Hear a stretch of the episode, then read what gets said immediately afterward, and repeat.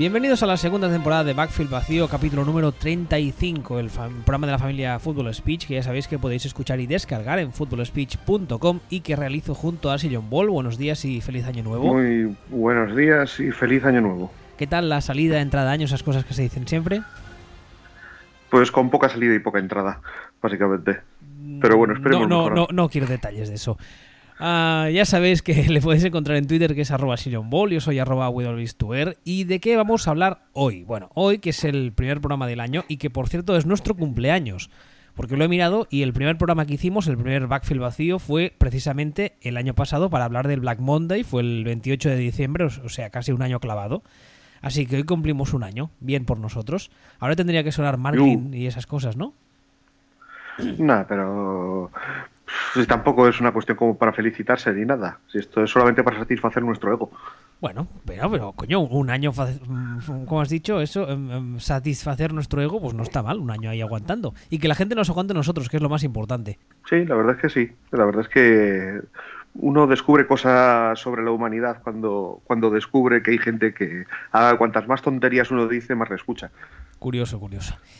Como decía antes, hoy vamos a hablar del Black Monday, que para los que lleven poco siguiendo la NFL tienen que saber que es como se denomina al primer lunes después del último domingo de temporada regular. ¿Por qué se llama Black Monday? Bueno, porque habitualmente, al menos hasta hace unos años era así, ese lunes era cuando los equipos decían, oye mira, este señor que era nuestro head coach, pues hemos decidido que ya no va a serlo.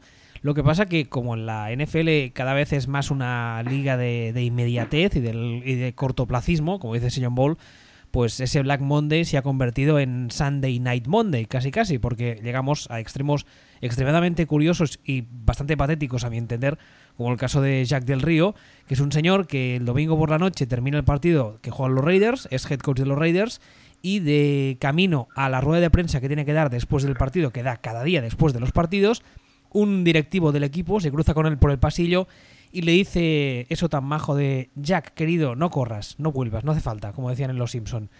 Y así se entera Jack del Río que no será el head coach de los Raiders, lo cual entraba dentro de los planes. Pero es como curioso porque además sale él mismo a rueda de prensa y antes de empezar dice, oye mira, que me acaban de decir que ya no vuelvo. Pero bueno, eh, es la NFL que nos ha tocado vivir, supongo. a ver. No, nada, no, que no es ni siquiera es un tema de NFL, es un tema. Es la época, es eh, the sign of the times, como decía aquel. Entonces, es, es, lo que hay. Y más cuando, cuando equipos, aunque ahora lo comentaremos, pues tienen ya entre ceja y ceja lo que van a hacer y la velocidad prima. A ver, cosas a destacar de este Black Monday, especialmente si lleváis poco siguiendo la NFL. Vais a ir un montón, a oír y a leer, y a leer, perdón, un montón de nombres estos días que se repiten. ¿Por qué? Porque, en primer lugar, es cierto, hay muchos nombres que gustan mucho, con lo cual hay, eh, tienen entrevistas en varios equipos.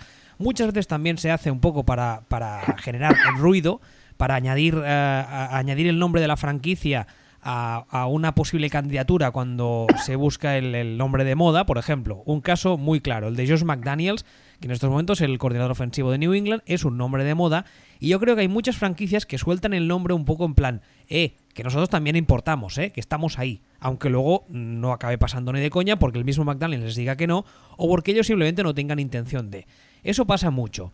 Luego también una cosa curiosa de la NFL es que es una liga endogámica. O sea, hay muchos nombres que salen de los mismos clubes y es muy difícil que entre un nombre nuevo de fuera, a no ser que sea un head coach de, college con mucho prestigio, etc, etc.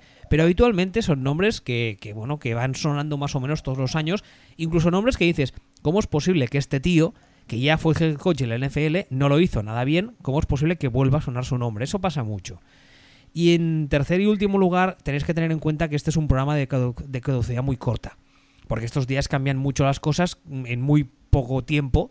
Entonces, eh, hombre, yo creo que más o menos vamos a tener cubiertos todos los aspectos importantes, porque creo que despidos ya se han producido todos y dudo mucho que haya ninguno más, a no ser que sea una auténtica sorpresa. Y luego, pues bueno, seguirnos en Twitter, que vamos a intentar, al menos yo por mi parte, vamos a intentar cubrir eh, toda la información que salga estos días, que no va a ser poca. Último, ya no me enrollo más, prometo. Una cosa importante también si llegáis poco en esto, la regla Rooney. ¿Qué es? Pues yo lo he buscado porque tenía, yo no sé por qué pensaba que la regla Rooney era mucho más antigua y la verdad es que no. Es una regla que se aplica de forma oficial en 2002. Eh, da, le da nombre Dan Rooney, que es el señor que hasta hace unos años era el propietario de los Steelers, que actualmente es el embajador de Estados Unidos en Irlanda, ese señor así con pinta de viejito. Si visteis la Super Bowl que gana Cower en, eh, en Pittsburgh y la de Tomlin es el señor que le dan el, el trofeo, con gafitas así con el pelo blanco. Y eh, esta regla lo que dice es que todos los clubes tienen que entrevistar como mínimo a un miembro de una minoría étnica para su puesto de head coach. Eso de minoría étnica se acaba traduciendo básicamente siempre en candidatos afroamericanos, básicamente porque en la NFL la mayoría de candidatos de minoría son uh, afroamericanos, pero por, ejem por, ejemplo en su día Ron Rivera, que es un head coach de uh, uh, herencia latina, estaría bien dicho, sí, ¿no? Heritage. Sí, ¿verdad? Sí, bueno. Herencia latino o pasado latino, llamadlo como queráis, pues se benefició de esa regla rune. Y un dato muy curioso, y es que en su día los Steelers, haciendo, haciendo uso, por así decirlo, de esa regla, entrevistaron a Mike Tomlin, que en principio no contaban con él para ser head coach, pero mmm, cuentan los mentideros que Mike Tomlin gustó tanto en su entrevista que un señor que en principio iba ahí para, bueno, para que le invitasen a comer y poco más, acabó saliendo de la entrevista con el puesto de head coach bajo, bajo el brazo. Es, es curioso. Dicho todo, todo, este rollazo interminable, ¿nos ponemos en materia, te parece? Nos ponemos en materia.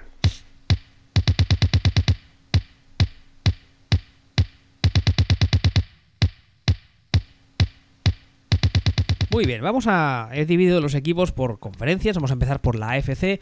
En primer lugar, un nombre que no ha habido cambios y en principio no parece que vaya a verlos, pero a mí yo creo que hay que comentarlo porque me sorprende el hecho de que haya sido así, que es el caso de los Dolphins. Adam Gage era un hombre que sonaba que se podía despedir, aunque sí que es cierto que tú mismo dijiste esta temporada pasada que los movimientos que estaba haciendo de roster era en plan, yo voy a estar aquí el año que viene y estoy haciendo limpieza, ¿verdad? Exactamente. A mí no me sorprende en absoluto. No, en ningún momento ha dado la sensación de que corriera peligro, especialmente desde hace unos meses. Eh, incluso cuando los Dolphins eh, tenían un récord ganador, uno que ya lo decíamos que era súper engañoso, él se, estaba, él se comportaba como si él fuera el primero que supiera que el récord era engañoso. Él estaba manejando el equipo, que era un equipo que no se llegó a estar 5-4 como si fuera un equipo que iba 1-8, que era que en realidad era lo que estadísticamente debería ir. Y una vez que tú estás haciendo eso, es que apestaba a que le habían dicho, oye, dale que, tú estás en el proyecto. Entonces esto pues es que tampoco me, no me sorprende en absoluto. Igual a mí me sorprende porque no me ha acabado de gustar nunca, pero bueno, seré yo que soy rarito. Pasemos entonces a otro equipo que este sí que tiene, tiene tela. Uh, los Cincinnati Bengals. Uh, Marvin Lewis sale, no sé si fue el sábado o el domingo, a decir que, oye, que igual se retira, que igual busca un puesto dentro de los Bengals, pero en la front office, y que esto del coaching, pues que ya, que ya se ha terminado para él. Uh, Marvin Lewis en estos momentos lleva 15 años al frente de los Bengals, con un balance de 125 victorias y 112 derrotas, o sea, un balance bastante normalito. Y con el paso de las horas la cosa ha ido cambiando. Porque ahora resulta que las últimas declaraciones de Marvin Lewis son que tiene interés y que mmm, la franquicia le ha hecho saber que es un interés mutuo en que siga formando parte del futuro de la franquicia, pero mmm, luego ha añadido a Marvin Lewis que eso de dejar el coaching, que, que no sabe de dónde ha salido, que eso son tonterías, que no tiene ninguna intención. Yo juraría haber leído que él mismo decía que se estaba pensando colgar la carpeta o lo que sea. Pero él ahora dice que no, que son, son todos rumores infundados. ¿Tú no leíste o oíste a Marvin Lewis decir algo así? No me suena. Recuerdo a Hugh Jackman diciendo chorradas sobre Marvin Lewis. Eso sí. Bueno, pero, pero, pero, a él no... entró dentro, dentro de lo normal, ¿no? Que Hugh Jackson diga chorradas. Sí, completamente. Pero bueno, o sea, lo que es a Marvin Lewis ahora mismo no recuerdo haberlo, haberlo escuchado sí que ha sonado el rumor, pues yo creo que sencillamente que él mismo no tiene ni puta idea de qué es lo que qué es lo que quiere hacer. Lo que sí que te voy a decir es que hay una cosa que has dicho, que es que eh, tiene un récord bastante normalito. 125-112 en 15 años es un récord de puta madre. De puta madre.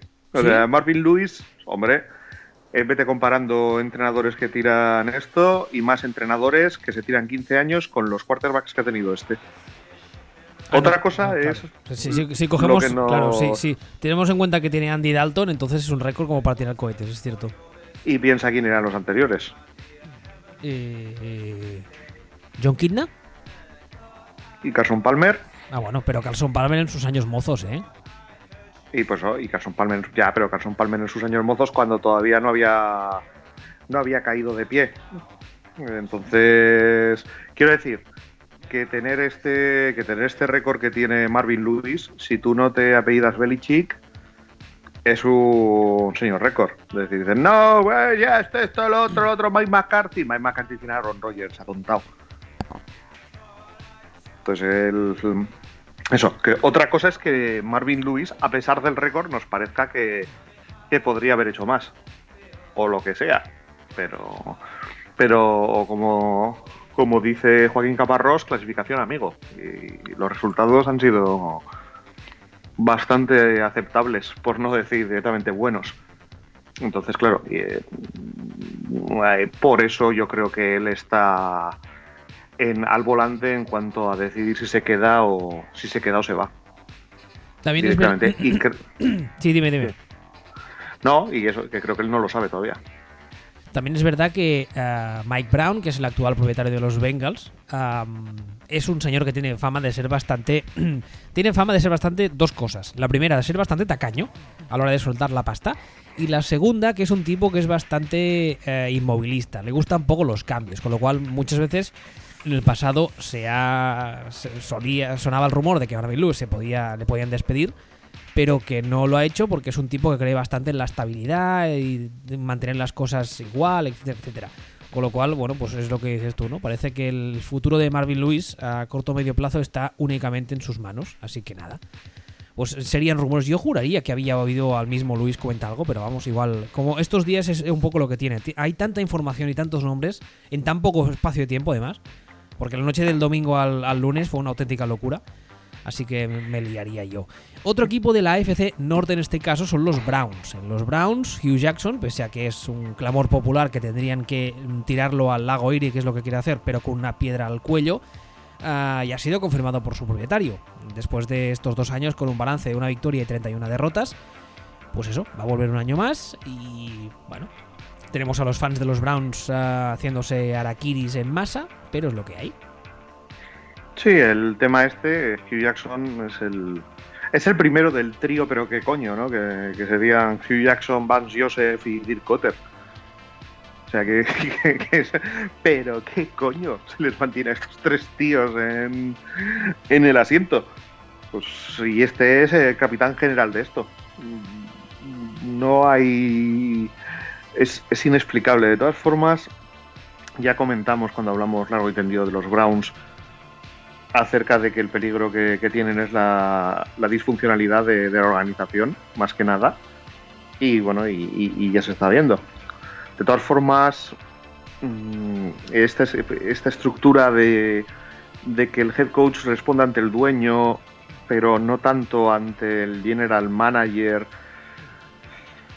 lleva a cosas como que el general manager no presione para prescindir de Hugh Jackson, sino que prefiera comprarse un año más a sí mismo. Porque ahora mismo, el próximo año de los Browns es año de mierda también. Está, está, está en la basura ya. Es un año con Hugh Jackson, es un año con tal, un año con cual. Y a Dorsey, con todo con todas las carretadas de mierda que, que echó sobre el régimen anterior, según Tro, pues hipócritamente le viene maravilloso que su primer año sea un año de mierda con un entrenador que no es el suyo, porque a efectos prácticos gana un año para montar su proyecto. Claro, yo el, interés, el poco, por, por desgracia, el poco interés que a día de hoy me suscitan los Browns es ver eh, qué hace John Dorsey, hacia dónde pintan las cosas, qué seleccionan el draft y la relación que se establece con, con Hugh Jackson, no sé. A ver, igual es que realmente hemos sido muy injustos con Jackson y sí que es un gurú y Kaiser es una mierda y ahora este año en este draft le dan un quarterback de estos de élite y el tío lo peta. Pero mm, a priori yo mm, me, me cuesta creer eso, ¿eh? Mm, sí. A ver, es que por muy malo que sea, por muy malo que sea el quarterback, un 1.31 es complicado. Es complicado defenderlo, sí. Es muy complicado de defenderlo. Y además con un, con un roster que lo hemos dicho muchas veces, que talento tiene. No, si el roster poco a poco se está montando bien y este año están colocados en el draft como para petarlo. Pero, claro, no, pero si, si, el, si el mensaje que, tras, que transmite el entorno de los Browns es que el roster es una mierda, que, que Hugh Jackson, alias Topor, y amigo del amiguito de los medios, lo, es, eh, es un head coach cojonudo, pues oye, tíos, ahí lo tenéis. Lo siento por, por vuestros fans, pero como organización no tenéis ni pute de lo que estáis haciendo. Finalmente, en la FC Norte tenemos el caso de los Ravens. Los Ravens mm, también eh, salió un rumor, este sí que era un rumor muy débil, que John Harbaugh igual puede ser, que podía perder su puesto, insisto, era un rumor muy débil, pero yo lo leí. De todos modos, lo que sí que ya no es un rumor, porque se ha hecho oficial eh, hace apenas unas horas, es que Dean Pease, que era el coordinador eh, defensivo de los Ravens, se ha retirado después de una carrera bastante larga de 45 años entrenando. Ah, bueno, eso es un, es, un, es un puesto que la verdad es que yo no contaba con él, no, no es de los que tenía en la cabeza que apareciesen ahora, pero es un puesto que es muy interesante y que habrá que ver con quién lo cubren. Si tuviera que apostar hoy, pondría dinero por Chuck Pagano. Para que vuelva a Baltimore. exactamente. Hombre, no, no es mala idea. No es mala idea, además filosóficamente ya se conocen, ya saben el uno y el otro lo que pueden esperar, lo que les gusta y la verdad es que Pagano, que ya lo veremos, bueno, viene en, la siguiente, en el siguiente bloque, la FC Sur. Uh, y puesto, pues lo comento, en la FC Sur los Colts han despedido a Chuck Pagano, que fuera su head coach durante los últimos seis años, con un balance de 53 victorias, 43 derrotas. Y bueno, como tú decías ahora, ¿tú, tú crees que puede irse como coordinador defensivo a los Ravens? Y. Mm, Creo que puede, lo que pasa es que no, tengo datos. Esto es un, sencillamente el hecho de que eh, sale Pagano de los Colts, automáticamente se retira Pease, Pagano era el coordinador defensivo de los, de los Ravens con John Harbaugh antes de entrar como, como head coach con los, con los Colts. Eh, no tengo ninguna información, lógicamente, ni nada de esto. Pero bueno, digamos que, encajaría. Vale, no es que hayas leído algún, alguna noticia al respecto o algún tweet, sino simplemente que es, un sentimiento personal, que tú crees que te parecería bien, vamos. Sí, no, no, ni bien ni mal. O sea, me parecería que, que si. Que, hay una historia, hay un antes que haría esto más factible que cualquier otro nombre eh, lanzado al azar. Porque también no olvidemos, Pagano es un, es un buen entrenador de posición, un excelente entrenador de posición de, secundaria. Y el año que estuvo de coordinador en los Colts, que realmente solo estuvo un año, fue un año, lo hizo muy bien, esto es estupendo. Entonces, eh, podría, realmente podría encajar. O sea, sé que lo que sí que he leído es que los Colts eh, van a entrevistar al coordinador defensivo de los Seahawks. Sí, a Chris Richards. Exactamente. Pero, pero ahí estamos. Que estamos. No sé hasta qué punto mm, encaja nada con nada. Hombre, yo creo que es una, es una cagada, ¿eh? Es una cagada buscar a otro head coach de perfil claramente defensivo porque ya, ya han visto, además ya sabes que yo soy estoy muy en contra de eso en la NFL actual, pero eso es otra historia. Pero es que además yo creo que el, problema de los Colts sí es un problema, tienen un problema en defensa, pero no tienen solamente un problema en defensa y además siguen teniendo un problema inmenso en ataque con un señor que en principio pinta top élite, llámalo como quieras, y si le traes otro head coach de mentalidad claramente defensiva, mm, ¿qué pasa con Lack? Hombre, depende también depende mucho de cómo se funcione, depende del coordinador ofensivo que le pongas, eh, de la libertad que le des y depende de cómo lo enfoques. No, claro, pero, necesitas, necesitas un staff ofensivo top, es lo que digo siempre. Con un head coach de mentalidad defensiva, que en principio no es su parcela, necesitas tener un staff ofensivo que sea la leche y, como tú dices, darle poderes y libertad total. Entonces, claro, pues lo digo que antes que antes de de analizarlo realmente, yo esperaría ver quién pone en, qué sitio. O sea, pensemos en los Rams. Por ejemplo, los Rams han hecho, ya lo, lo comentamos hace un año, decimos, lo están haciendo de puta madre de manual. Han puesto a Son McVeigh y han puesto de coordinador defensivo a un coordinador defensivo top con libertad. Perfecto, Chapo, así les ha salido. Esperemos a ver qué, se contrata, qué contratan los Colts para, para saber lo que hacen. Eh, y esperemos a ver también qué pasa con los Ravens, volviendo un poco a ellos, porque los Ravens para mí tienen un problema muy gordo que se llama Joe Flaco. Gordísimo, inmenso.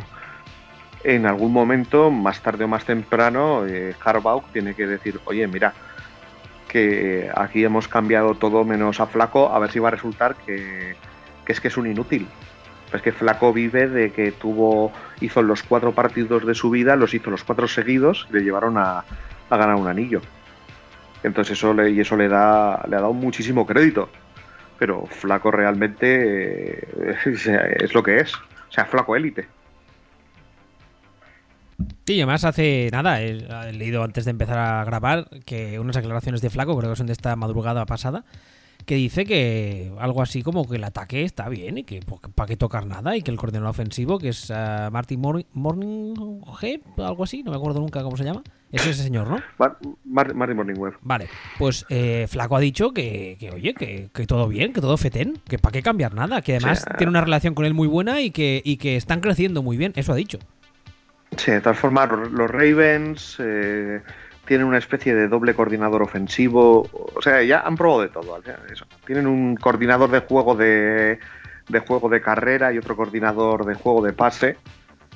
Que eh, el día que descubran que existe el play action igual peta, mm, ahí intentando que algo funcione. Están probando de todo y no les funciona nada y al final es como, oye, a lo mejor si estáis, si estáis probando de todo y no funciona nada, lo que está en común en todas las pruebas fallidas es flaco, chavales. A mí, a mí me parece bastante obvio que, el, problema ahí es flaco y creo que para mí, o sea, igual que yo, mucha gente lo tiene clarísimo. A mí lo que me cuesta de entender es cómo los Ravens no lo han visto ya. O sea, yo creo que esta, esta off-season hay que arreglar ese tema. No puedes empezar otra temporada 2018 con flaco como coreback one. No puedes. Bueno, a ver, yo he, dicho, yo he dicho no puedes, no, no que no vayan a hacerlo. A ver, vamos, vamos a ver, vamos a ver. El problema que tienen los Ravens también es que se han dedicado a hacer extensiones y renegociar el contrato de Flaco. Cuando ganaron la Super Bowl le hicieron un contrato que era un era demencial, o sea, demencial y ahora pues eh, van, van apañándolo porque es que ni siquiera lo dejaron expirar, sino que han ido parcheando, parcheando, parcheando, parcheando. Entonces están un poco están un poco en la mierda. O sea, ahora mismo eh, hasta el 2020 que se dice pronto, hasta el 2020 si se cargaran si se cargaran, por ejemplo, a Flaco, se comerían 53 millones de, dinero muerto en el límite salarial. Madre mía. ¿Sabes? O sea, es que están en la están en la, en la mierda absoluta. O sea, le firmaron un contrato con 40 millones de, de bonus de, por firmarlo a la hora de renegociarlo. Entonces, claro, es. Eh, Osi, Osi Elite también eh, o sea, es catastrófico, catastrófico. Entonces están atados al contrato de Flaco. Otra cosa es que puedan convertirlo en el suplente figura de Mazapán más caro de la historia de los suplentes. Que no es descartable, que de hecho sería lo mejor que pudieran hacer. Pero contractualmente están atados a él. no, no tiene otra. En fin, uh, antes decíamos, hablábamos de los calls también, uh, hay que destacar que el, tema de los calls, uh, insisto, estos días hay mucho rumor, mucho globo sonda, etcétera, pero hay dos rumores que han sonado con bastante, bastante fuerza en el caso de los calls. Uno fue el de John Gruden, que parece ser que ya está muerto porque parece ser que la cosa con Oakland está ya casi firmadita. Y la otra es que Jim Harbaugh podría dejar el college para reunirse con su ex quarterback de college en los calls, lo cual es un rumor que en las últimas horas también ha muerto bastante. Pero insisto, los dos rumores estaban ahí. Ah, más, de la AFC, bueno, no sé si quieres añadir algo más de los Colts o... No, no realmente. Vale, de la AFC Sur, aquí empieza el, eh, el festival. Los Texans, que es un equipo al cual conozco un poquito. En primer lugar, Bill O'Brien ha sido confirmado como head coach, porque también sonó que podría ser cesado de su puesto, al final no, y hemos conocido una noticia que la verdad es que yo no tenía ni idea y las últimas horas ha salido, y eso que sigo bastante las Texans, por no decir mucho, y es que Rick Smith, que es un señor que es el general manager y que ya sabéis si me leéis un poco, al que es un señor al que yo odio con bastante importancia, ah, ha decidido tomarse un lo que en inglés se llama un leave of absence. Básicamente es una especie de ah, no sé cómo traducirlo al castellano. Excedencia. Ah, eso, gracias, es la palabra que buscaba. Porque se ha sabido que su, ah, su mujer está peleando contra un cáncer de mama, lo cual lo lamento muchísimo, pero al mismo tiempo me alegro muchísimo de que este señor desaparezca de escena. Porque ya sabéis, si insisto, si me leéis un poco, que es un señor que yo creo que es el principal problema de los Texans desde hace años. Ah, es curioso el hecho, aquí hay dos cosas muy curiosas. En primer lugar, Rick Smith, ah, cuando empezaron a sonar nombres hace 24 o 48 horas de los posibles reemplazos, ayer convocó una rueda de prensa que no estaba prevista para salir a decir que él, aunque se va, que, que sigo mandando yo, ¿eh? Lo cual, la verdad es que fue una rueda de prensa bastante vomitiva y asquerosa, porque el- hasta el hasta el lenguaje eh, corporal del señor te dan ganas de soltar una buena hostia. Pero bueno, eso es una opinión personal. Porque es en plan, básicamente es lo que viene a decir. Aquí sigo mandando yo y cuando esto termine voy a volver y voy a seguir mandando yo. ¿Por qué ha pasado eso? Porque las últimas, eso, 36-48 horas, horas ha sonado, han empezado a sonar nombres y lo que es curioso es que el primer nombre que sonó, mm, el primero, o sea, eh, Rick Smith había anunciado que lo dejaba por un tiempo, el primer nombre que sonó fue un señor que Rick Smith despidió y que se lleva muy bien con Bill O'Brien. ¿Qué es lo que significa esto? Bueno, lo que significa esto es que Bill O'Brien está viendo esta posibilidad como una, eso, valga la redundancia, una posibilidad de afianzar su posición dentro de la organización y después de sonar ese nombre, que es un señor que no recuerdo, que ahora está en, se fue a Buffalo, los dos eh, nombres siguientes que han sonado son dos nombres que vienen ah, de New England y que también cuando está New England O'Brien tenían una excelente relación con él. O sea, yo creo que eso está, está siendo clarísimamente un movimiento de poder en el que O'Brien intentará afianzar su posición dentro de la franquicia y de paso meter a un tipo con el que él se lleve bien y con el que Rick Smith pues igual no tanto. Eh, el nombre del que hablaba, por cierto, es Nick Caserío, que es uno de los nombres que estos días va a sonar más, en estos momentos es, ahora os lo diré, el director de Player Personnel de los New England Patriots.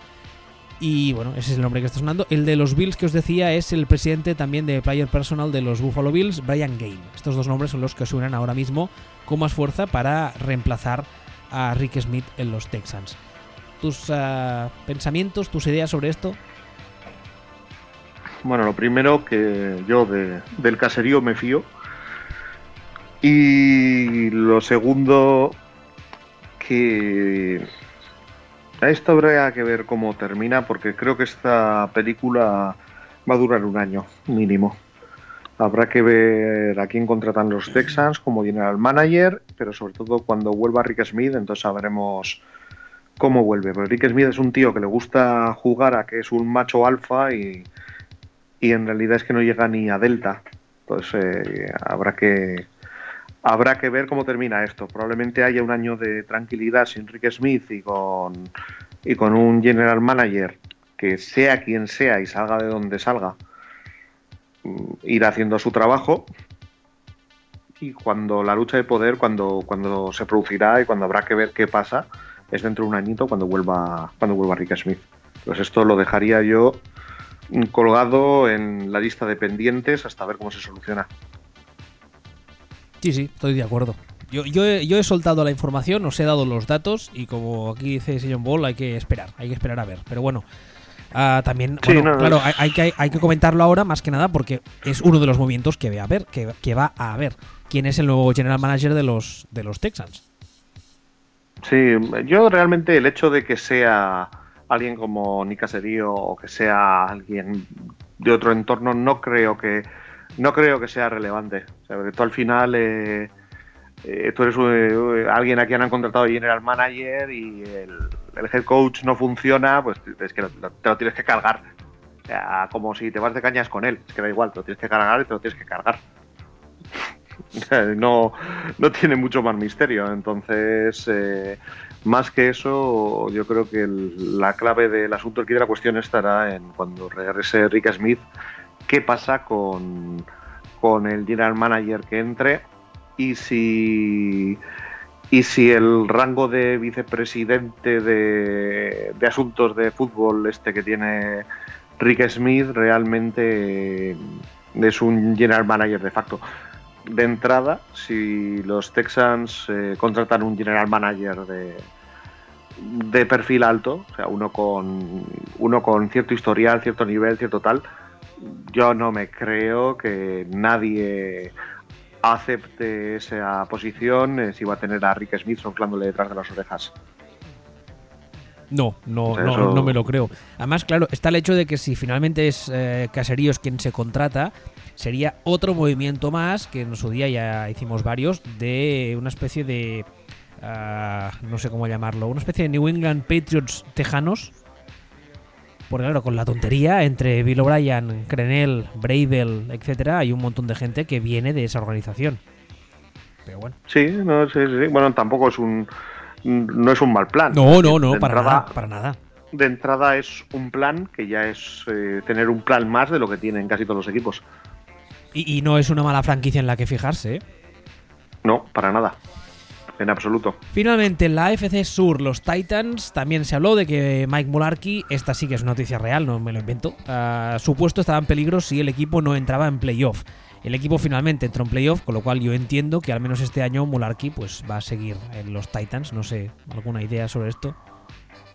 Pues que no le puedes echar porque ha entrado en playoff, pero que se merecería estar en la calle porque han entrado en playoff de milagro gracias a las lesiones en los Texans, gracias a que su división es una mierda, gracias a que la FC este año es una lotería y ganando partidos de milagro y con uno de los con un problema gordísimo y es que eh, Mariota ha ido hacia atrás y no hacia adelante. Lo, lo- lo cual, mm, aquí vamos a ponernos una medalla, ya lo avisamos, ¿eh? Que Mularkey no era, Sí, sí. el, el- no era el coach adecuado para hacer crecer a un, a un quarterback de un perfil tan concreto como Mariota. Pero ellos sabrán. No, sí, claro, pero es que no le puedes echar se ha metido en playoff. Le puedes echar el año que viene cuando no se meta. Pero echar a un tío según se ha metido en playoff, mm, aunque se haya metido en playoff de churro, pues. Resultaría raro. dicen, sí. nadie. Se, sí, claro, dicen, nadie se mete en playoff de churro. Pues mira, sí, sí, los Titans. Es que no, no tiene no tiene mayor misterio. Se han metido en playoff de churro. ¿Que ¿Cuánto van a durar en playoff los Titans? Pues bueno, no sé. ¿Que tienen opciones los Titans de ganar a los, a los Chips? Alguna tienen. Alguna tienen, más que nada porque el partido hay que ganarlo. Ahora, mm, que pueda ocurrir un, un eclipse de sol, ganar los Titans y ganar luego. No, no, ya no, no, no. O sea, como mucho, como mucho, mucho, mucho, mucho, podrían entrar en milagro, ganar un partido, que necesitarían un milagro, pero ya dos partidos seguidos no. O sea, este es el. Y este es el problema de, de los Titans. Que se tienen que comer un año más a Mularkey y en realidad no van a ninguna parte. Finalmente, en la AFC Oeste empezaré por los que se cuentan antes, que son los Oakland Raiders. Como decía antes, Jack del Río fue despedido después de tres años, un balance de 68 victorias y 71 derrotas. Y parece ser que está todo bastante hecho, que el próximo head coach de la franquicia va a ser eh, John Gruden. Chucky vuelve a casa por Navidad. Porque además, como ya decimos hace, no sé si fue una semana o así, que empezó a sonar este rumor, años anteriores, años anteriores, eh, Gruden había usado un poco la carta esta de ¿y si vuelvo al coaching? para sacarle más dinero a ESPN. Pero al parecer este año la cosa no es así, ESPN está yendo bastante mal, están recortando personal y sueldos que te cagas, y no solo eso, sino que Gruden ya ha empezado contactos con eh, varios entrenadores de posición que habían estado eh, en sus staff, etcétera, etcétera, para montar el staff del que será, pues eso, el que será el próximo staff de los Oakland Raiders. ¿Qué te parece a ti el fichaje de Gruden? ¿Te gusta? ¿No? ¿Te da igual? Mm, me parece un tema, es un tema complejo. Me parece que me parece que de, entrada Jack del Río no te lo cargas si es que no ves muy claro que tienes a que tienes a Gruden. me parece me parece eso.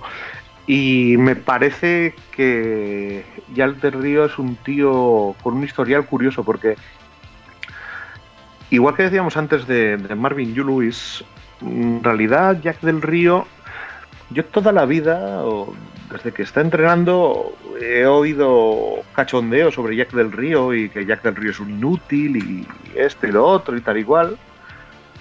Pero en realidad, yo es otro que miro, miro el historial de Jack del Río en los equipos donde ha estado y, hombre, no es que no es que lo haya petado, pero, pero no tiene resultados eh, realmente malos eh, a veces en equipos eh, complicadillos, ¿eh? Complicadillos de verdad. Es un entrenador verdura. El otro día lo decía en Twitter. O sea, a nadie le, le, le mola comer verdura cada X días, pero lo necesitas. Pues esto es un poco tal, es, un perfil de entrenador de esos que quizás no es, no es, eh, no es eh, flashy, no es así que dices, wow, Jack del Río, cómo mola. Pero es el típico tío que lo necesitas en momentos determinados para que dé bálsamo a la franquicia, para que ponga orden. Es un poco el, perfil de lo que hablábamos de Eric en, Jacksonville, pero en otro perfil eh, humano, digamos, porque Jack del Río, pues, pues, yo creo que es un tipo que es más, más calmado. Greg lo veo como más, más general, ordeno y mando. Y Jack del Río no. Y es lo que tú decías, tú ves los récords de Jack del Río y no son para nada malos. Lo que pasa que yo creo que Clan hizo una función durante el tiempo que se necesitaba y ahora quieren ir a un pasito más. Bueno, pues. Sí, es que, es que, por ejemplo, en Jacksonville, que estuvo ocho años, creo, que le echaron el, noveno, hablando de memoria, realmente mm, acabó haciendo 68-71 y, acabó haciendo 68-71 con, con David Yarrar. Dices, joder, vale, el récord es perdedor, esto y tal y cual, pero pero no es un récord ni mucho menos malo y, menos con aquellos Jaguars. Y además es que coge, coge unos Jaguars que están terminando un ciclo, que han pasado esos años tan buenos con, con uh, Ah, ya lo diré, Fred Taylor, luego Jimmy Smith y con el que ese zurdo, que no me acuerdo, Brunel, con Mark Brunel. Y, mm. los, y los coge y, mete gente nueva, los renueva y durante unos años son un equipo que no son una pasada, pero son un equipo competitivo. O sea, no, no es un son, son un equipo. Sí, es un equipo digno. O sea, ahí se mete, se mete dos veces en playoffs. Eh, se, se, mete en un divisional un año, bueno, bien, no, no es flashy, como dices tú, pero, pero bien. Y ahora en, y ahora en los Riders, pues un poquito lo mismo. O sea, este año han ido para abajo, el año pasado fue... este año los resultados son peores que su juego. Igual que el año pasado los resultados fueron, fueron mejores que su juego se han encontrado con, la lesión de David el año pasado que les hizo polvo, este año tampoco andaba, no ha terminado todavía de arrancar bien, o no terminó de arrancar bien, serie de cosas, o sea, no, pero es lo que te comento, sin embargo tiene, tiene una especie de reputación de, de jijijaja Jack del Río que inútil, pero, pero en realidad tampoco, tampoco lo veo yo, y, y también te digo, yo como como coordinador mm, lo firmaba mañana. Sí, hay muchos equipos a los que les podría hacer servicio, está clarísimo. Y también tengo muy claro que si John, si John Gruden no dice, oye, eh, que vuelvo, a Jack del Río le aguantan un año más como mínimo. Sí, sí, tranquilamente. Entonces, claro, aquí algún día tendremos que hablar también de, tendremos que hablar de Derek Carr en profundidad, tendremos, tendremos que mirar cositas porque he estado, he estado echando bastantes vistazos a, a los números de, de Carr estos días para comprobar a ver si había ido hacia atrás o no o qué. Y he descubierto una serie de cositas que me han llamado mucho la atención. Y es que los números de, de Carr no se parecen a los números de, digamos, de Aaron Rodgers, sino que se parecen a los números de el Alex Smith de toda la vida. Y entonces me he puesto a investigar más y, he, llegado a ver un, un Carr que no me había fijado, que es un señor que se quita el balón de encima en cuanto huele a 10 metros que le puede caer una hostia. Bueno, a, Derek Carr le viene un marrón importante del que no sé si es consciente, ¿eh? porque John Gruden, mm, con, motivo o no, tiene un aura de offensive guru y lo que sí es cierto, y además esto está documentado, es que Gruden siempre ha pedido muchísimo de sus quarterbacks. Tiene un, tiene un uh, playbook con un uh, que, demanda un fútbol IQ muy alto por parte de sus quarterbacks. De hecho, yo lo tuiteé el otro día, con los dos quarterbacks con los que mejores resultados tiene, son dos quarterbacks muy veteranos y a los ambos les cuesta un poquito coger el ritmo de su ofensiva. Y claro, si ahora Carr le llega a Gruden, que además a estos días nos hemos hinchado a volver a ver el Gruden Camp de cuando fue Carr y que le dijo, vamos, le declaró amor eterno. Y ahora no se entiendan, yo creo que el que sale peor tocado de reputación es Derek Carr, ¿eh? no es John Gruden. Por cierto, volviendo a un tema que hemos comentado antes con Marvin Lewis, el récord de John Gruden es 95-81. Y estamos hablando de John Gruden con el prestigio de John Gruden. ¿Recuerdas cuál era el récord de Marvin Lewis, más o menos? 125-112. Una cosita así. Pues por ahí, por ahí. 95-81 John Gruden. Hombre, es que a ver, hay que ser realista. John Gruden tiene un año, un par de años muy buenos en, Oakland, que les pone orden también cuando Oakland era un hazme reír. Le tradean a Tampa Bay. En Tampa Bay tiene tres o cuatro años espectaculares, gana la Super Bowl. Y los últimos años en Tampa Bay son años bueno. Bueno, Gruden el primer año gana la Super Bowl. Luego tiene por ahí otro año, otro año muy bueno. Y el resto de años son. Son. Bueno, es un poco son Peyton. Es 7-9, 9-7, 7-9, 9-7, 8-8, 8-8, 7-9, 5-11, 5-11. Desarrollo. 18 quarterbacks en roster, eso sí. Sí, me, estoy inventando las cifras, ¿eh? pero porque no, me las sé de memoria. Pero, pero eso, tiene un tiene el año de la Super Bowl y el resto de los años, pues son sí, bien, ya. Entonces, vale, entonces eh, habrá que habrá que verlo, habrá que verlo. Pero bueno, eso, sin más, o sea, para compararlo con con Marvin Lewis, que estábamos hablando antes del récord de Marvin Lewis, que al final, cuando te tiras muchos años, llega un momento que tu récord pues se va acercando, o si eres bueno, al 55-60% más que a las barbaridades de Belichick. Y finalmente en la AFC Oeste están los Broncos. Eh, también es un caso curioso el de los Broncos porque hace dos tres días se dijo que Van Joseph iba a ser despedido Finalmente, al parecer, eh, el mismo eh, John Elway contó en Twitter que se reunió con Van Joseph, que estuvieron hablando durante varias horas y que han llegado a, o él ha llegado a la, conclusión de que es mejor no despedirle. Pero eh, esta madrugada hemos sabido que de momento, de momento, ha despedido a 7, 8, 9 entrenadores de asistentes de Van Joseph, lo cual es muy curioso, porque dices, mantienes a Van Joseph, pero a gente que ha escogido él en teoría y que son de su confianza te los cargas. Pero bueno, ha despedido al asistente del head coach, al entrenador de Special Teams, al entrenador de línea ofensiva, al entrenador de receptores, al entrenador de linebackers exteriores, al entrenador asistente de DBs y el coordinador ofensivo que es Bill Musgrave y el coordinador defensivo que es Joe Woods. De momento, al parecer, están a, a salvo. Al parecer, de momento.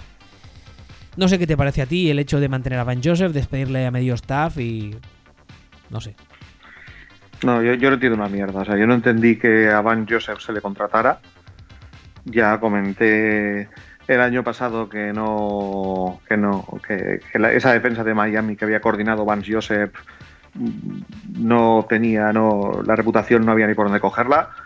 Se le contrata sin ningún motivo para mí. Este año Vance Joseph coge la mejor defensa de la liga y la convierte en una de las 10 peores, siendo un head coach defensivo.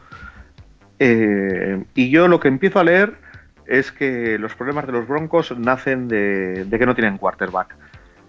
Y yo me pregunto a ver si es que al quarterback lo van a poner a, a jugar de safety, porque a ver qué cojones tendrá que ver que no tengas quarterback para que cojas la mejor defensa de la liga y la pongas en número 22, creo que es.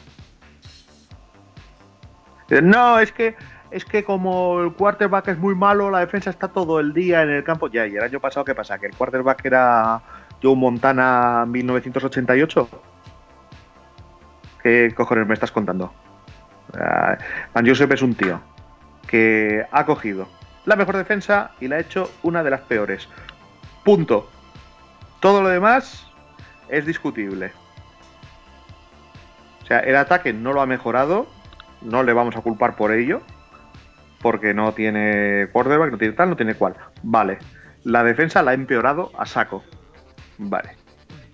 Pues normal que lo eches. Lo vas a echar y empiezan a salir los jugadores a decir que claro, que tal, que es un, que es un tío de puta madre, que el nuevo sistema, hay que, hay que tirarse años para tal y cual y esto y lo otro. Yo mi conclusión es que es un players coach de estos, que se va de cañas con los jugadores, que les cae muy bien, que viven de puta madre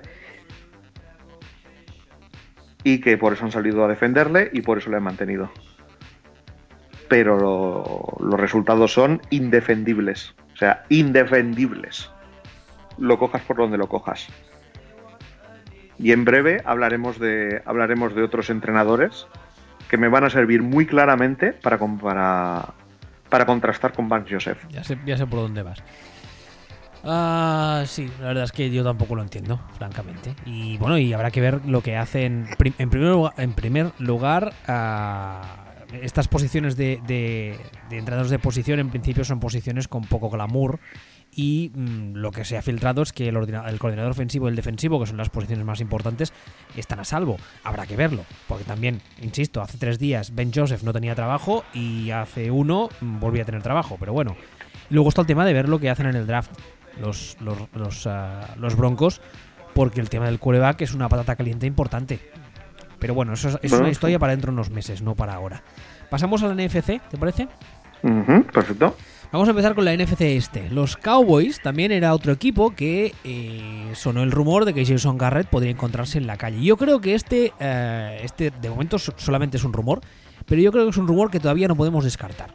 Porque si algo es Jerry Jones, y eso lo tenemos todos muy claro, es un tipo que es eh, inestable at best y a mí nadie me garantiza que aunque estemos a eh, martes, eso es verdad, que no lleguemos este viernes o incluso la semana que viene y de repente Jerry Jones diga, oye mira, que me lo pensado mejor y a tu puta casa.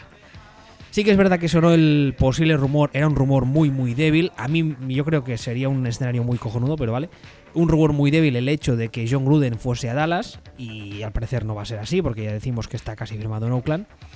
Pero el hecho de que Jason Garrett pueda ser o no la temporada que viene el head coach de los, de los Cowboys, yo ahora mismo no lo tengo claro al 100%. No sé a ti qué te parece.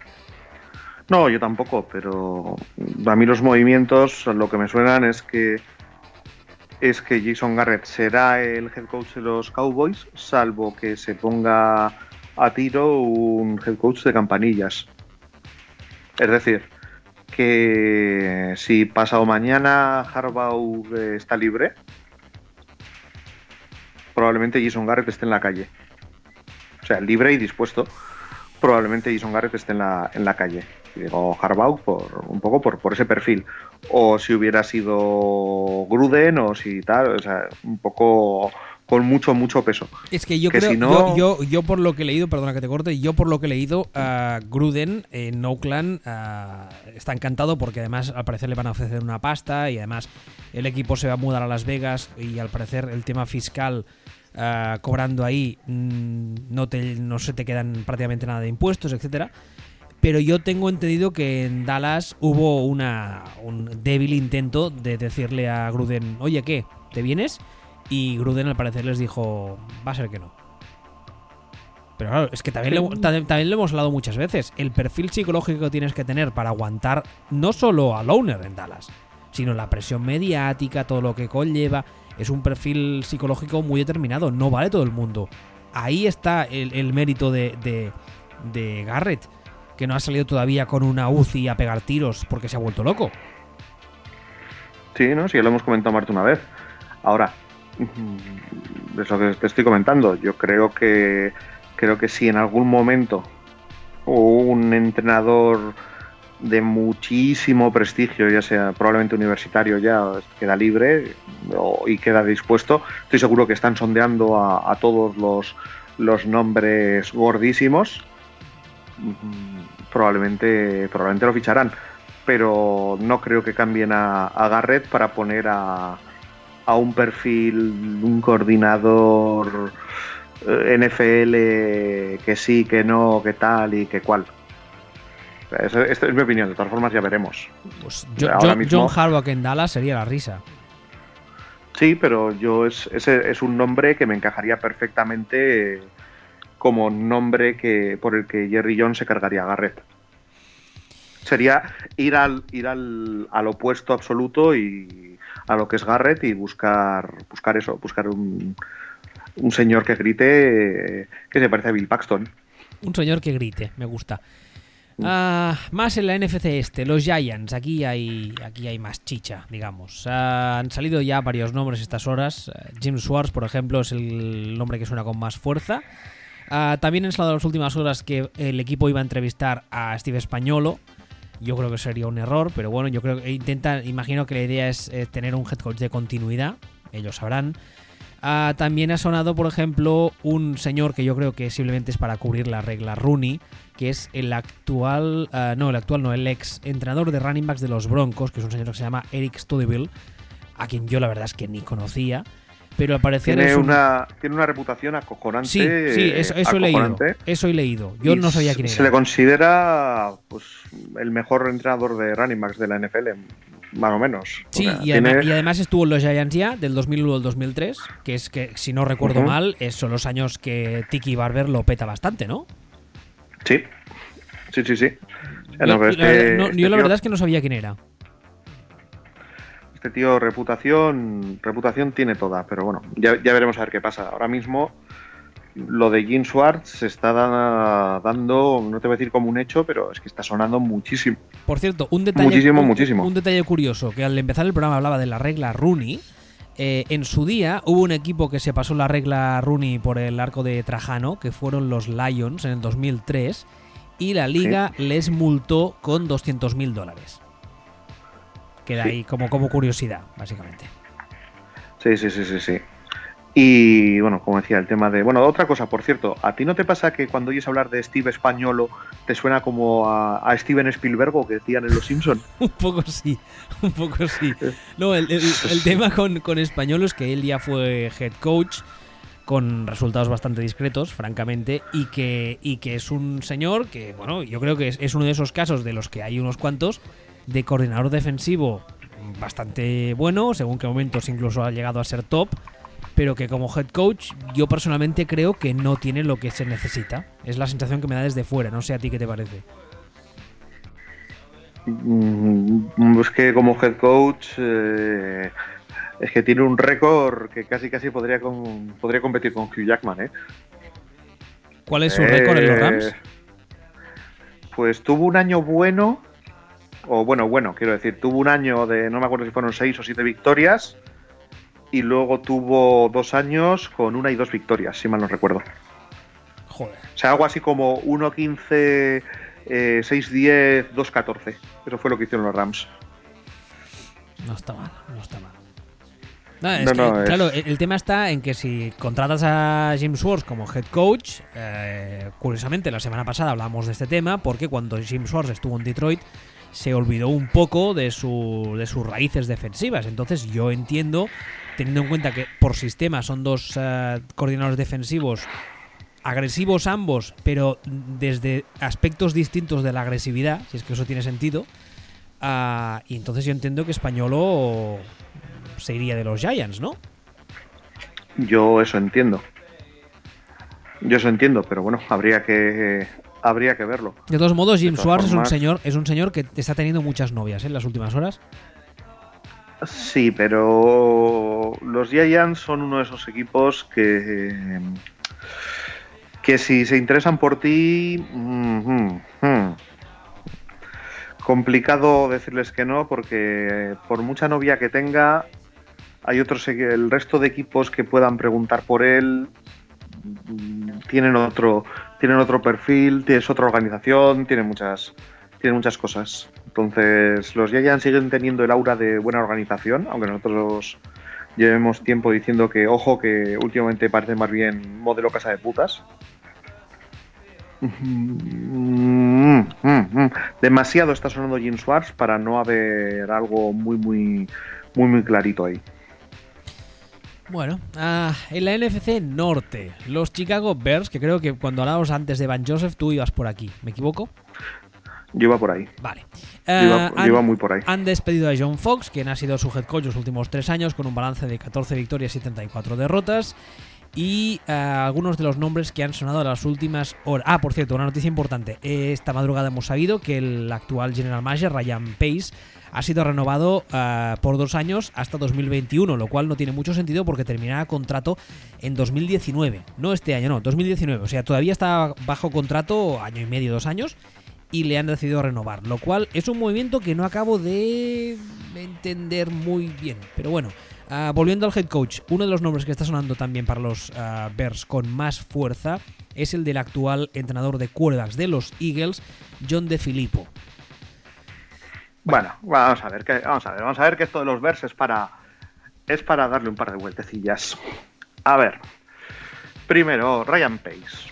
Bueno, Ryan Pace, eh, el recientemente recientemente renovado general manager, entra en los Bears un año antes que de lo que entraron Sassy y, su, y compañía en los Browns, ¿no? Entonces, vale. ¿Quién ha hecho mejor trabajo? Hablamos de Sassy hace, hace un par de semanas y, y de los Browns. ¿Quién, ¿Quién está mejor colocado para el futuro? ¿Quién ha dejado el equipo mejor colocado? ¿Pace o, o Sassy? Sashi, los yo, tres yo- años- yo creo que Sashi. Vamos, pero de aquí a Cuenca. O sea, los Bears han hecho estos tres años. Desde que entra Ryan Pace han hecho 6-10, 3-13 y 5-11. Que es, eh, bueno, va mal y no vas a ninguna parte. Y el equipo que han montado, han montado un equipo sin ningún talento, con Trubisky y sin, con nada más. Y, eh, entonces, claro, yo de entrada lo de para mí el, el problema que gordo de los Bears ha sido ha sido Ryan Pace que ha montado en tres años no ha drafteado nada no ha seleccionado nada y apenas ha firmado nada entonces y aquí ya entramos en el terreno de, John Fox que es que no ha- hace evolucionar a Trubisky y tal y cual y, bueno sí vale le ha pasado la liga le ha pasado un poco por encima el juego y la moda la pasa por encima, cierto. Cierto. Pero. Pero, ¿qué ha hecho John Fox? Y vamos a. comparándolo con Van Joseph que decíamos antes, ¿no? John Fox coge, hereda de tres man una defensa que es la peor de la liga. La peor de la liga. Y en los tres años de John Fox, la defensa, que es la 32, pasa a ser la 29, la 25 y este año la undécima. Vamos, es decir, en comparación con Van Joseph, que coge la mejor y la pone la 24. O sea, Dice, repi- no, es que re- no- re- repite eso. John Fox coge la defensa 32 y la convierte en los- sus tres años la 29, la 25 y la 10. La 11, exactamente. No está mal. Exactamente, exactamente. Entonces dices, es que el ataque, y digo, a ver, vamos a ver, vamos a ver, vamos a ver. Eh, hablando de memoria, si yo mal no recuerdo, los receptores de los de los Bears son Deontay Thompson, son Kendall Wright, son Dion Sims, el running back sería Jordan Howard, creo. Y su quarterback es un tío que cuando se le selecciona, hace menos de un año, lo que se dice es que sí, que tiene todo el brazo del mundo, pero que, que está más verde que el interior de un kiwi. Y con eso ha ganado cinco partidos. Ahora, explícame tú cómo esto es culpa de John Fox. Y, y no, no solo eso. Está el tema de que eh, el hombre que está sonando con más fuerza, como decíamos ahora, que es el entrenador de quarterbacks de los, de los Eagles, que es John DeFilippo. Ahora, ahora, ahora, ahora, ahora voy a ese. Ahora No, voy a eso. claro, es al, que- otro, al otro a mí, a mí lo, que, lo que para mí tendría todo el sentido del mundo, y además lo aplaudiría como un, como un movimiento cojonudo, sería mantener a Fox y a este señor, a John de Filippo, le coges y le haces coordinador ofensivo dándole todos los poderes del mundo. Y si te apetece, le das un sueldazo de la hostia, que no tenga queja. ¿Por qué? Porque eso hay gente que tampoco lo sabe. Los movimientos en la NFL solo pueden ser ah, iguales o ascendentes. Con lo cual, no hay ningún problema en que este señor, que actualmente es entrenador de posición, le hagas coordinador ofensivo. Le des todos los poderes del mundo y le digas, oye, mira, tienes a este quarterback que tiene mucho potencial pero está verde. Te voy a dar todo, todo lo que quieras. Todo. Trabaja con él y, que, evolucione. Y John Fox, que siga haciendo lo que estaba haciendo. Yo creo que ese sería el, escenario con todo el sentido del mundo. No despedir a John Fox y coger a un señor que ha sido, ah, creo que tiene experiencia como coordinador ofensivo, pero como durante dos años o tres. Que la mayoría de su carrera. ¿Quién? John de, Filippo, Creo que ha sido coordinador. Eh, ¿No? Sí, un año en los Browns, el último año de, Mike Bettin. Vale, pues un año, un año en los Browns. Esa es su experiencia como coordinador. Siempre ha sido entrenador de posición. ¿Y lo vas a hacer directamente head coach? Es una broma. Sí, bueno, es Van Joseph. Es Van Joseph, es un tío que ha sido un año coordinador en un. Eh, creando. Creando un mal ataque. En el caso de Van Joseph, una mala defensa y, lo van a lanzar aquí. No, es que es que resulta que los Bears, con la plantilla que tienen, tenían que ganar eso, la, NFC Norte, bueno, ni, la, ni, ni, eso, la NFC Norte, el Seis Naciones y el martes de Augusta. ¿Sabes? O sea, no, no. Para, para nada. Que me digas, no, es que no confío en tal y cual porque hace esto y lo otro. Vale, vale, lo puedo, lo puedo entender lo, puedo, lo puedo llegar a entender. Me parece que estás metiendo la pata hasta el zancarrón, pero lo puedo entender. Ahora, eh, desde el momento en el que hablamos de John de Filippo, a mí lo que me parece es que te estás pegando de cazazos contra la pared porque se te ha antojado que tú quieres tu propio Sean McVay. Sí, es que de hecho creo que lo, lo tuiteé ayer. El, efecto Sean McVay va a ser, en muchos casos, va a ser contraproducente. Porque ahora la gente se cree que cuando tienes un quarterback eh, eh, de estos que ha aparecido nuevo élite, la solución es coger a su entrenador de quarterbacks y hacerlo eso, hacerlo head coach, porque claro, y no funciona así. Yo no estoy diciendo que De Filippo no sea un buen entrenador, ¿eh? de hecho, tuiteé un artículo hace unos días en los que hablan maravillas de él y su, trabajo, etcétera. Pero. Hombre. A, mí me, parece, me parece un salto inmenso, ¿eh? Que ya te que ya te digo que, no compro. No, no. O sea, vamos a, vamos a ver. Eh, de Filippo, ya hemos comentado que era el, fue coordinador un año en aquellos Browns, el último año de Mike Bettin. Antes que eso, era entrenador de quarterbacks y era entrenador de quarterbacks de los Riders de aquellos Riders que, que el quarterback era Terrell Pryor.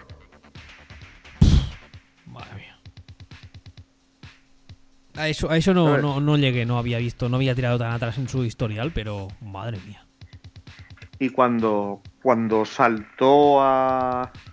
Cuando saltó a donde saltó, saltó por, por ser el quarterbacks coach del primer año en la liga de Derek Carr. Eso fue lo que le hizo en aquel momento ponerse de moda y ser firmado por, por los Browns, donde duró un año. Entonces, claro, este año es, algo que hemos comentado muchas veces de tanto de Brady como de, como de Rogers. Que de repente de, pones un, entrenador de quarterbacks de esta gente, lo petan y dicen, hostia, qué bueno es el entrenador de quarterbacks. No, ver imbécil. Los buenos son Brady y Rogers. Claro, es que, es que, a ver, es que Wentz a poco que hiciese me haría parecer élite a mí. Claro, es que. Es que. Es que de eso se trata. Es como. Es un poco lo que, lo que ha pasado con, con, con los New York Giants. De hostia, vamos a. Vamos a poner este entrenador, que tal, que cual, que muy bien, que esto. A ver, pero tú te has dado cuenta con quién está trabajando, con qué jugador está trabajando. Pero a ver, pero, pero, pero céntrate, ¿eh? Que si te descuidas, Luis Enrique lo ha ganado todo en el Barça. Y no vamos a decir que ha sido gracias a su trabajo maravilloso. Ay, señor. En fin. Ah, ¿Algo más de los Bears que quieras añadir? No, nada, que, me parece que la, que la han liado, que la están liando y que veremos lo que harán. Pero ya extender a Ryan Pace es una cagada. Eh, cortar a John Fox es el movimiento fácil, pero creo que es otra cagada. Populista, es, el movimiento populista. Es, el movimiento populista. No tiene por qué ser un error en función de con quién lo sustituyan, pero como lo sustituyas con John de Filippo, hay que melol. Y bueno, pues ya, ya veremos. Ya veremos a ver qué hacen. Pero de entrada parece que, parece que no saben muy bien lo que están haciendo. Más, en la NFC Norte, los Detroit Lions han despedido a Jim Caldwell después de cuatro años, un balance de 36 victorias y 28 derrotas, y también han decidido despedir, a, al menos hasta ahora, al entrenador de línea ofensiva y asistente del head coach Ron Prince, lo cual es un movimiento, al menos este último, que tiene bastante sentido. Ah, respecto al despido de Jim Caldwell, yo la verdad es que no sé qué pensar. No sé qué pensar porque, pues porque por, cuando pienso en Jim Caldwell, yo creo que es un head coach, como hablábamos antes de, Del Río, de perfil bálsamo. Pero sí que es verdad que, yo creo que necesitan algo más los Lions.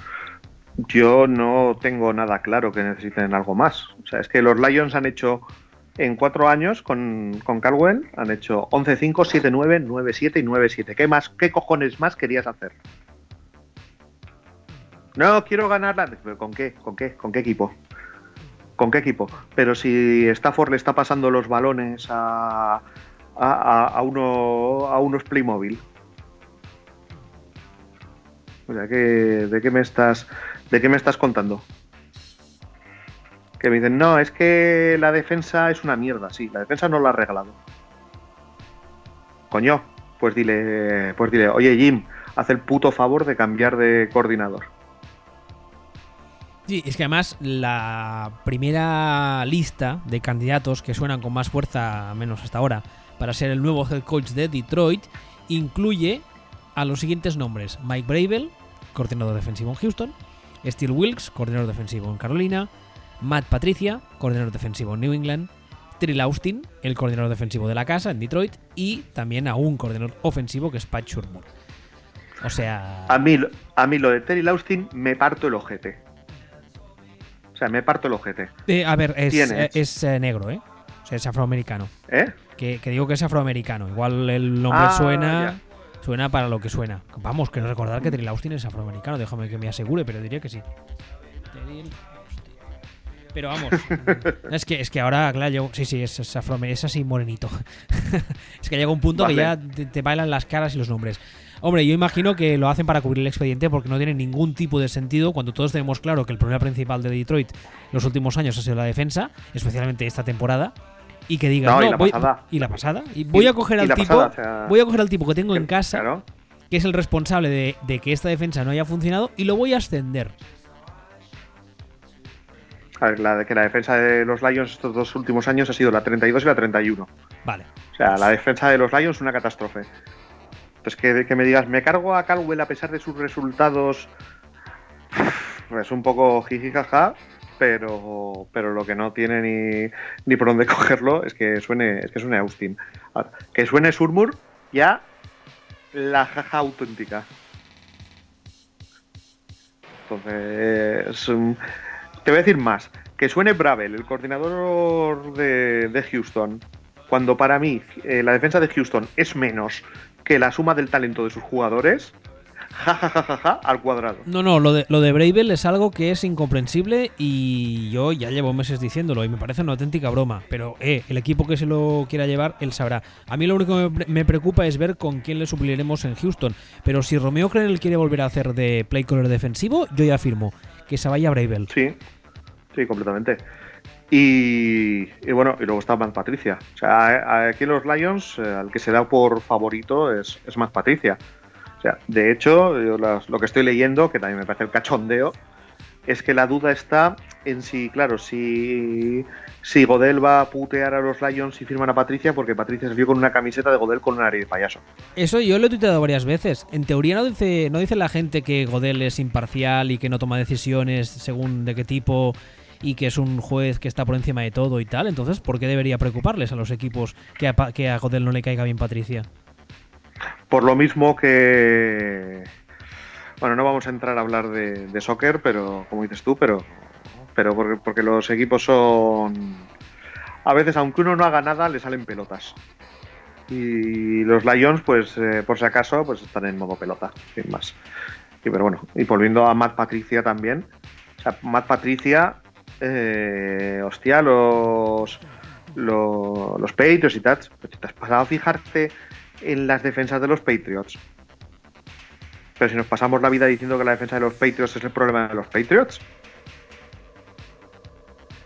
O sea, las, de, las defensas de Patricia, desde que le está coordinando a los Patriots, han sido 22, 10, 15, 13, 24, 15.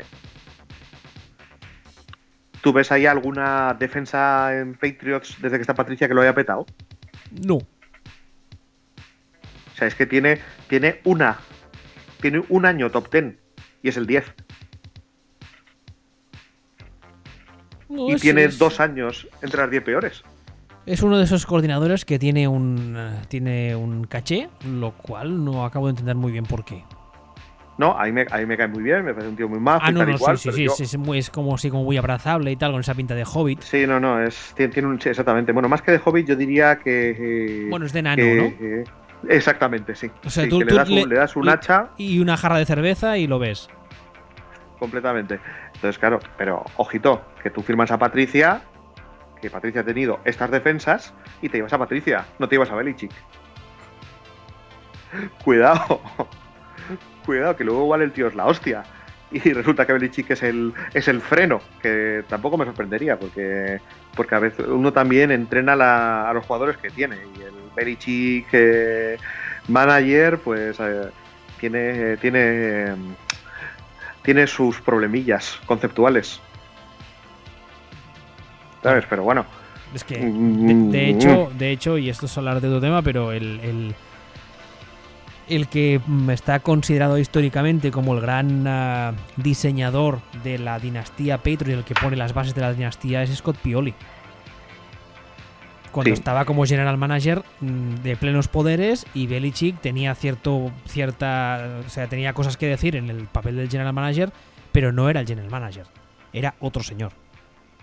Sí correcto pero bueno, eso insisto, insisto, que es otro tema. Lo de Matt Patricia, bueno, luego tengo una lista y vamos a hacer un repaso de la gente que está sonando más, pero es un hombre que está sonando mucho, no solo para Detroit, está sonando muchísimo. No, y, lleva varios años y esto, o sea, lo que es que en Detroit eh, básicamente lo que, se ha, lo que ha salido desde allí es que casi casi que se han decantado por él, lo que pasa es que no se puede hablar de ello porque, porque ahora vienen los playoffs y tal y cual. Y bueno, vale. A ver, si los otros candidatos son los otros nombres que hemos dicho, Matt Patricia es Dios. Sí, claro, en comparación por, con estos. Claro, por comparación, arrasa. Por comparación es, por comparación es Dios. Ahora, mm, yo no, no tengo yo muy claro qué equipo creen los Lions que tienen para exigirle a Caldwell que saque mejores resultados que los que ha sacado. Que ha hecho 36-28 en cuatro, en cuatro años con estos Lions. Que se ha metido en playoff dos de los cuatro años con estos Lions. En fin, ah, el último de la NFC Norte. Y intenta no alargarte porque llevamos un rato de programa y sé que igual te no, no, no tengo muy claro cuál va a ser tu reacción. Si vas a. ¿Has cogido una borrachera por el tema o vas a. vas a soltar pestes?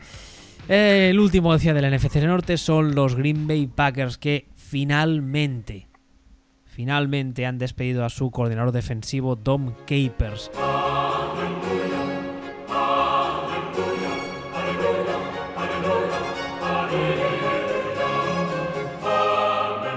no solo eso, amigos, sino que en las últimas horas hemos sabido que Ted Thompson, su general manager, va a seguir en la franquicia, pero que ya no va a ser general manager.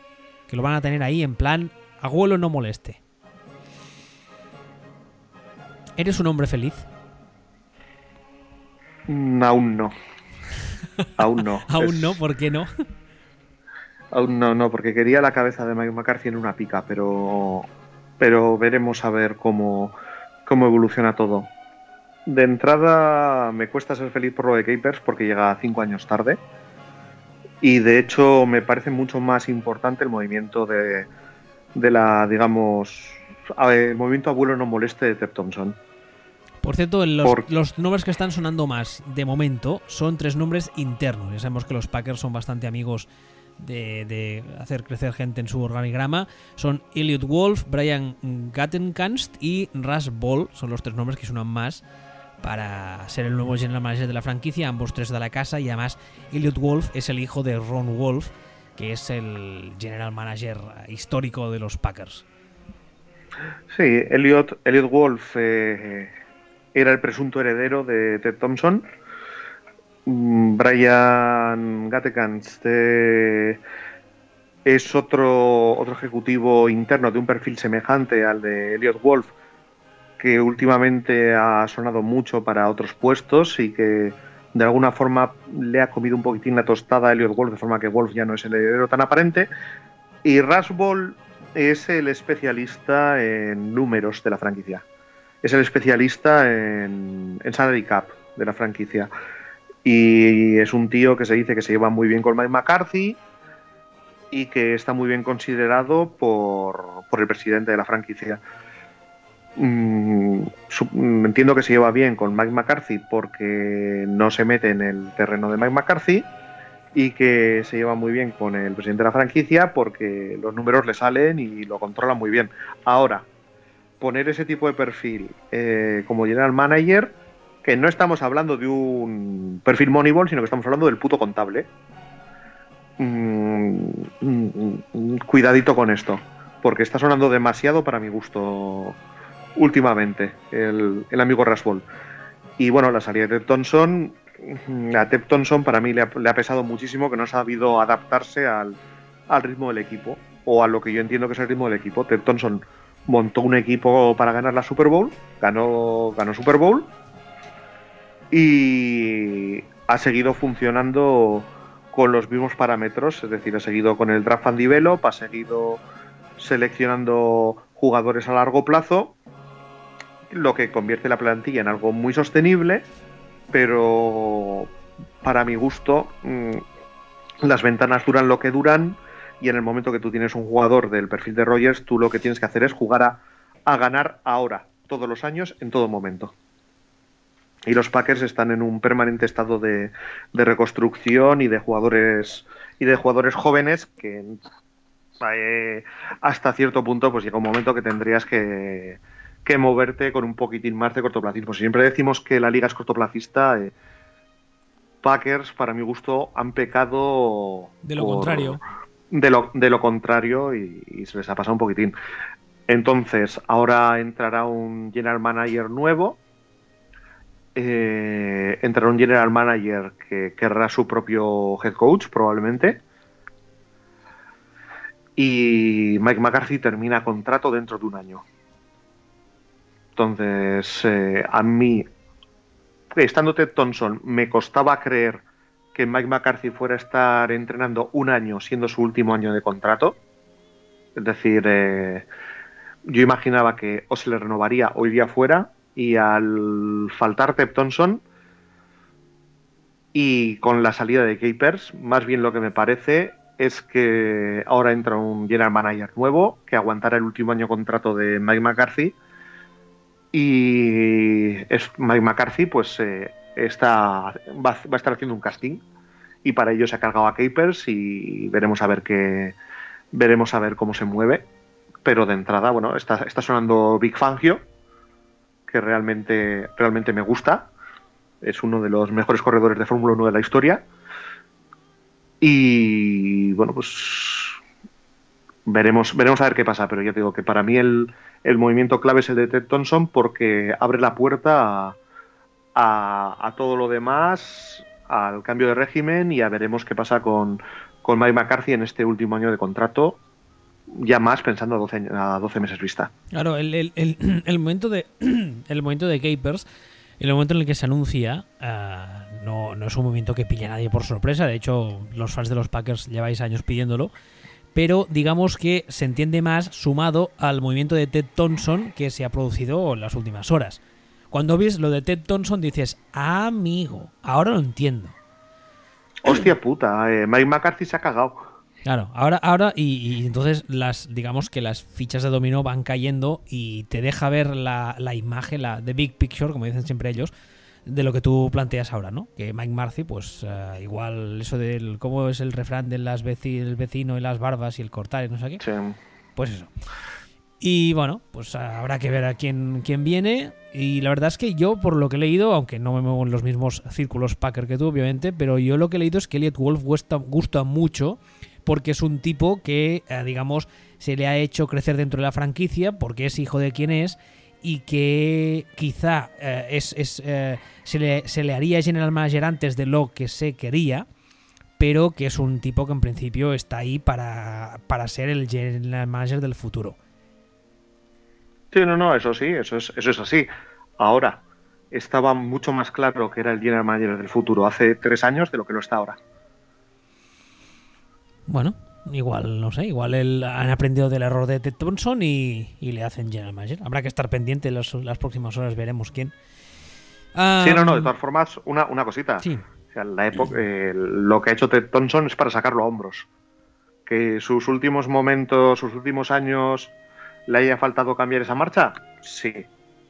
Que Ted Thompson es el que el que tiene los cojones de teniendo a Brett Favre seleccionar a, a Rogers y tener sentado a Rogers dos años, y etcétera, etcétera, etcétera, etcétera, etcétera, también.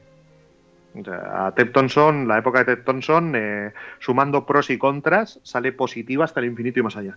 Otra división de la NFC es la Sur. En esta solamente hay un movimiento, un movimiento muy what the fuck, si me preguntáis a mí, pero solo uno, que es que Dick Ketter ha sido confirmado, al menos un año más, como el head coach de los Tampa Bay Buccaneers.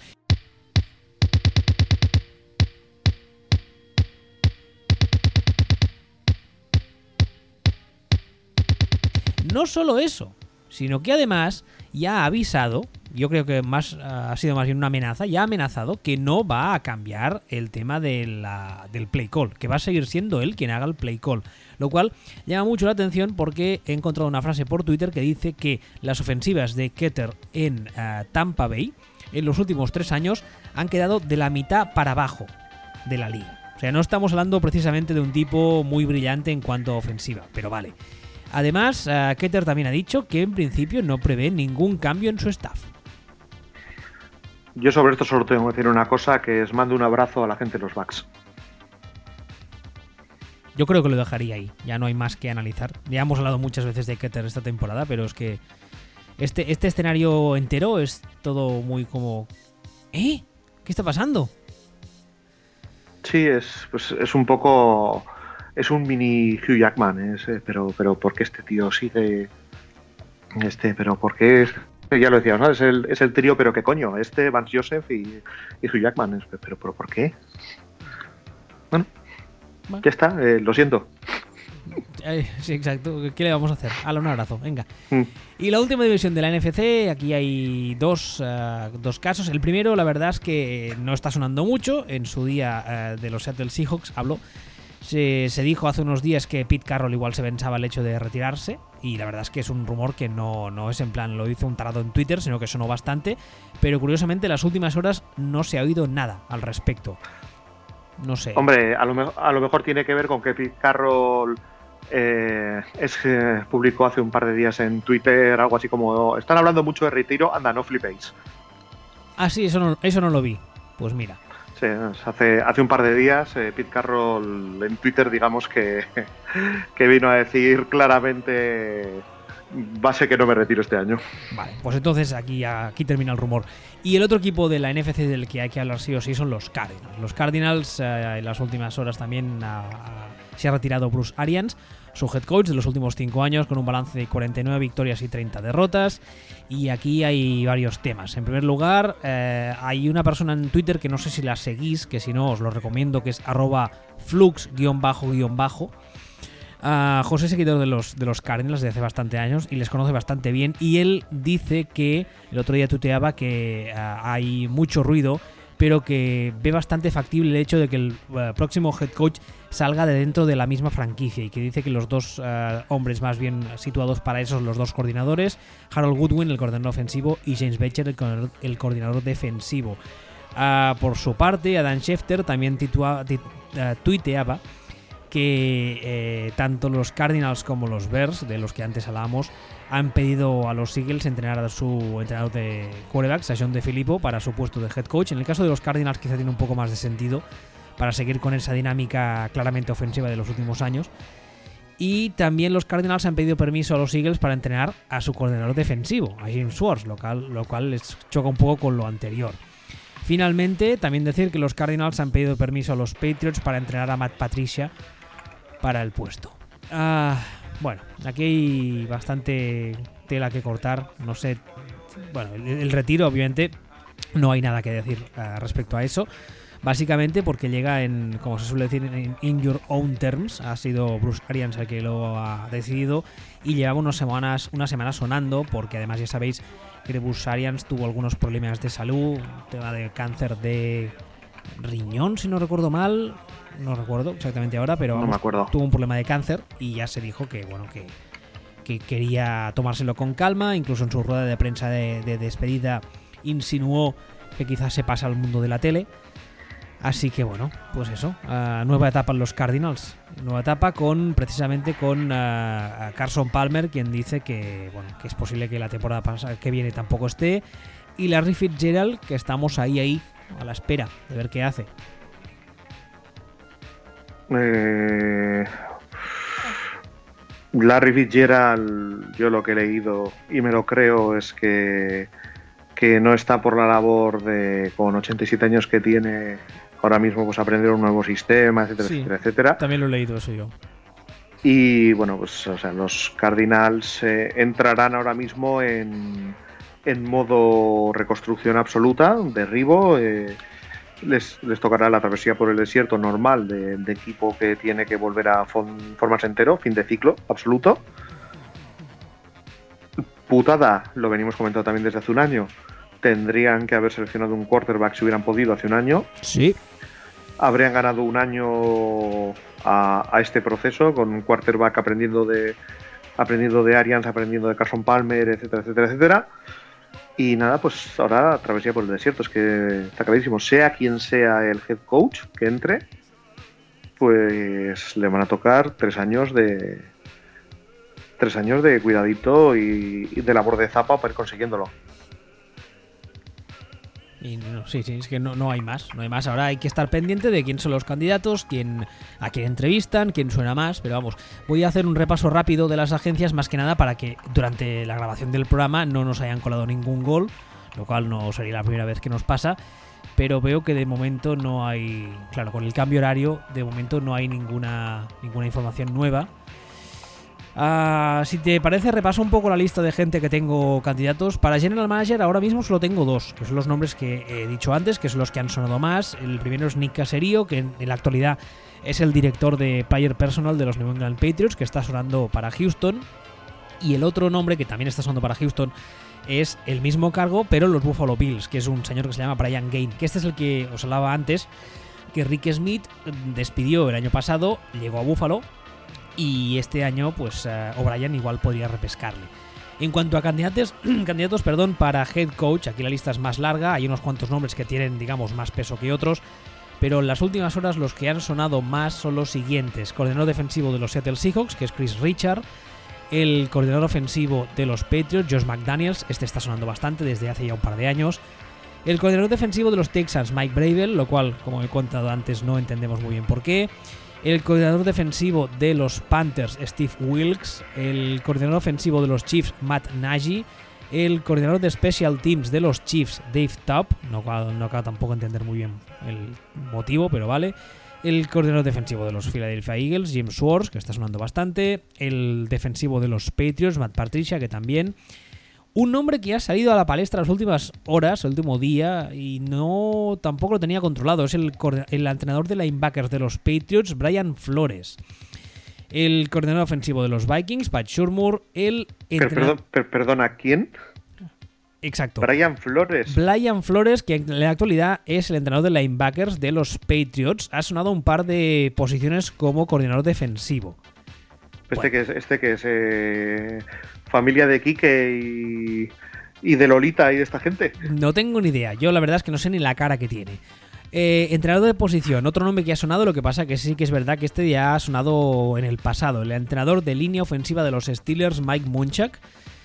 Eh, también suena el entrenador de quarterbacks de los Eagles, John De Filippo, del cual ya hemos hablado. Y finalmente el, el coordinador defensivo de los Giants, Steve Españolo, que como decíamos antes, si Jim Schwartz acaba fichando por los Giants, entendemos que Steve Españolo estaría libre para encontrar Sí. otro trabajo. Básicamente, sí. sí, exacto. Básicamente a, a día 2 de enero, estos son los nombres que han sonado más. Ya sabéis, en las próximas horas pues va a haber movimientos, va a haber nombres que igual aparecen de la nada. No creo, yo creo que estos van a ser los principales. También te digo una cosa, ¿es posible que haya algunos nombres que estén sonando y que al final no se muevan de donde están? Sí. Hombre, claro. No hay puestos para todos. Mm, No, pero es que yo incluso creo que habrá casos en los que hagan ofertas en firme y que decidan quedarse si tienen dos dedos de frente. Por ejemplo, estoy pensando en el caso de eh, Bravel, en el caso de Chris Richard de Seattle.